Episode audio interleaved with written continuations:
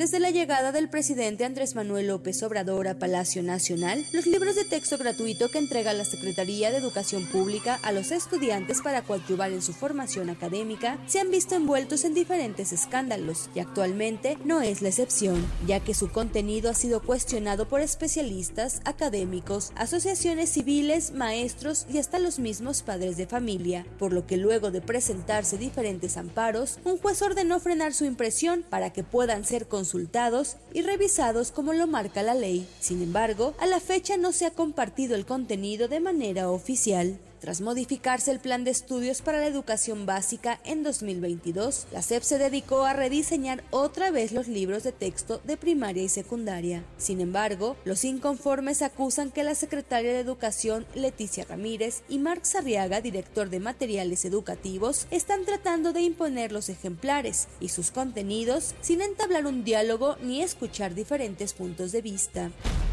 tiene deficiencias serias en términos pedagógicas, además de problemas de distorsiones de las visiones sobre aspectos sociales, sobre aspectos de historia y demás, que responden más a una visión sesgada, ideologizada, por ejemplo, de la historia, que a buscar el mejor aprendizaje de los estudiantes.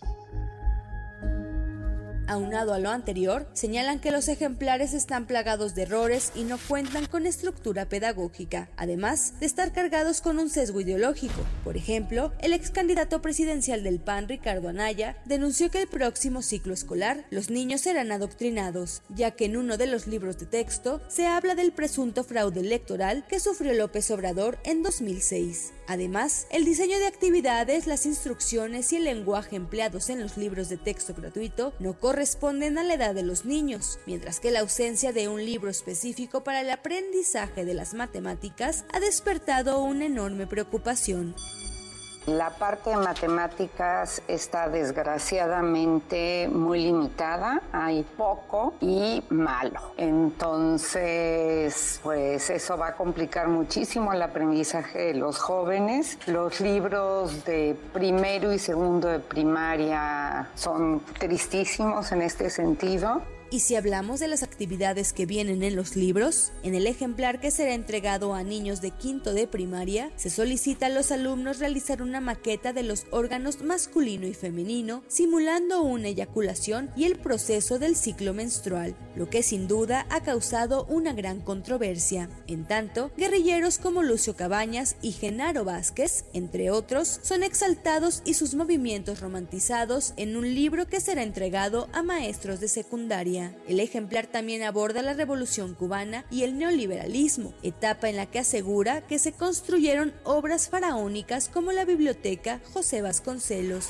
Y es que pese a todas las críticas, el próximo 28 de agosto, cuando después de poco más de un mes de vacaciones los 24.4 millones de alumnos de educación básica regresen a clases, los libros de texto gratuito estarán en las aulas para formar a la niñez mexicana. Así lo advirtió el presidente López Obrador. La mayoría de los libros van a estar en las escuelas. No se han retirado, no se han retirado y no se van a retirar porque no hay motivo o razón para retirarlos o para embodegarlos. Imagínense, estamos hablando de millones de ejemplares.